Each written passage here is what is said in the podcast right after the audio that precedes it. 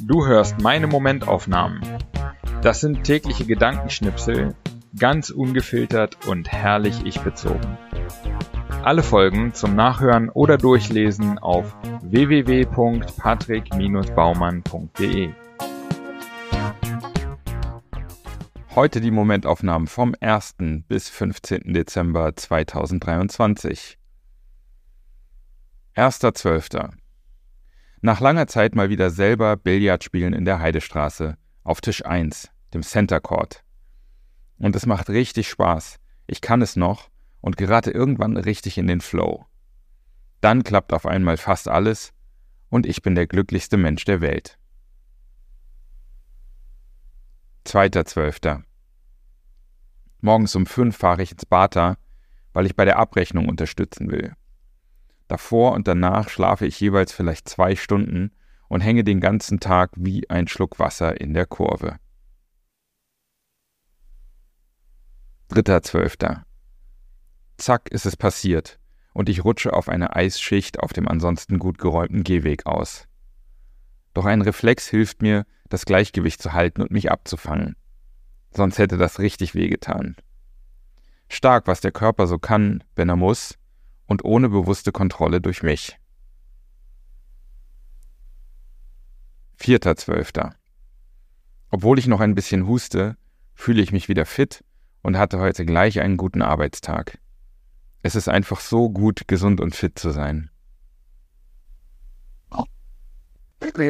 5.12. Noch ein Filmtipp. The Old Oak von Ken Loach über einen ehemaligen Bergbauort in England, in dem 2016 Geflüchtete aus Syrien ankommen. Der Konflikt zwischen den Alteingesessenen und den Neuankömmlingen wird gut erzählt. Die langsame Annäherung und schließlich die Erkenntnis, dass sie alle Menschen sind, die Leid und Verlust kennen. Ein modernes Märchen, an das ich glauben will. 6.12. Gute Stimmung im ersten Bata. Es ist schon irre, dass wir mittlerweile zwei solcher Läden betreiben und haufenweise, Leuten eine gute Zeit bescheren. 7.12. Ich habe zwar immer haufenweise unerledigte Dinge auf der Liste, aber diese Woche habe ich richtig was geschafft. 8.12. Wegen des Bahnstreiks ist die U-Bahn so voll wie in Tokio zur Rush Hour. Die Reaktionen sind ganz unterschiedlich. Manche nehmen es mit Humor, andere werden sauer. Ich kann mir gut vorstellen, dass bei der Zombie-Apokalypse die Zombies das kleinere Problem sind. 9.12. Der erste Tag seit Wochen ohne Termine. Es ist herrlich. Ich dümple durch den Tag und mache nur, worauf ich Lust habe. Das hat mir gefehlt. Morgen nochmal dann bin ich bereit für neue Aufgaben. 10.12. Heute war ein richtig guter Tag, wieder ohne Termine. Ich habe gelesen, geschrieben, gut gegessen, war spazieren und habe mit Freunden gesprochen. Jetzt gehe ich früh ins Bett und freue mich auf morgen. 11.12. Ich habe drei Falafelläden in meiner Nachbarschaft, zwischen denen ich rotiere, je nach Lust und Zeit. Ich habe sie kategorisiert. Es gibt den schnellsten. Er liegt am nächsten an meiner Wohnung und bereitet den Sandwich meiner Wahl am schnellsten zu. Dann gibt es den leckersten, der einfach insgesamt am besten schmeckt. Und dann gibt es den dazwischen, der auch echt solide ist. Er liegt sogar räumlich in der Mitte zwischen den beiden anderen. Ihn streue ich ab und zu ein, um Abwechslung zu haben. Und er macht auch noch die leckersten Falafel. 12.12. .12. Heute in der S-Bahn. Next-Level-Version des von mir schon des Öfteren kritisierten Arschloch-Moves, seine Tasche in einer recht vollen Bahn auf einen Sitzplatz zu stellen.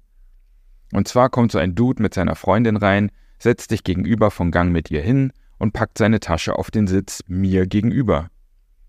Also nicht nur, dass Leute, die sich nicht trauen, nach dem Sitz zu fragen, denken, dass ich das Arschloch wäre, was seine Tasche dahingestellt hat. Nein, selbst die, die sich trauen, würden mich ansprechen und fragen, ob sie sich da hinsetzen dürfen. Prompt kommen dann auch zwei Leute, die beide nach dem Platz schauen und sich wegdrehen, weil da eine Tasche sitzt. Ich habe den Typen darauf angesprochen und kurz danach hat er die Tasche weggenommen. Hat zwar danach noch rumgemosert, aber wenigstens stimmte das Ergebnis. 13.12. Heute ein Auszug aus einem Text von mir, der mir gefällt. Ich bin voller Ambitionen, was ich alles schaffen kann, wer ich sein will. Sie bedrohen mich, stressen mich, treiben mich vor sich her. Dabei sollten sie mir doch dienen.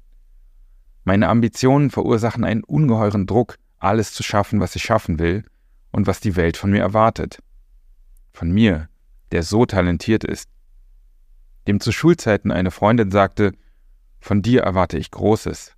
Und ich hörte nur, vergeig es nicht. 14.12.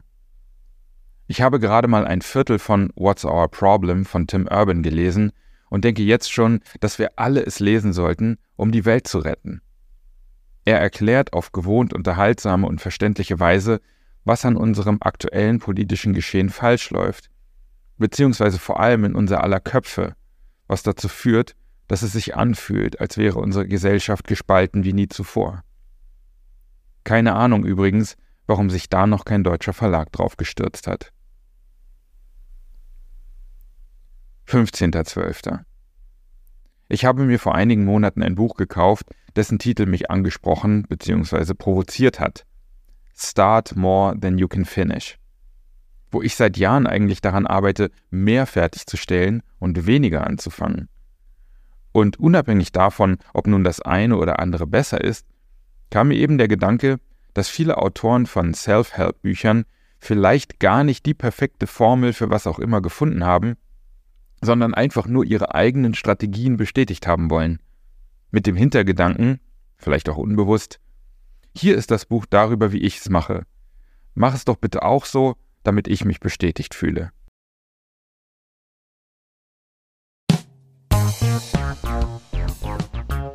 So, das war's auch schon wieder für diese zwei Wochen Momentaufnahmen. Wenn dir der Podcast gefällt, dann abonniere ihn und äh, bewerte ihn auch gerne auf iTunes, äh, Spotify oder wo auch immer du das hörst. Und ähm, wenn du möchtest, kannst du auch gerne unter www.patrick-baumann.de meinen Newsletter abonnieren. Alles klar. Vielen Dank fürs Hören und bis in so etwa zwei Wochen.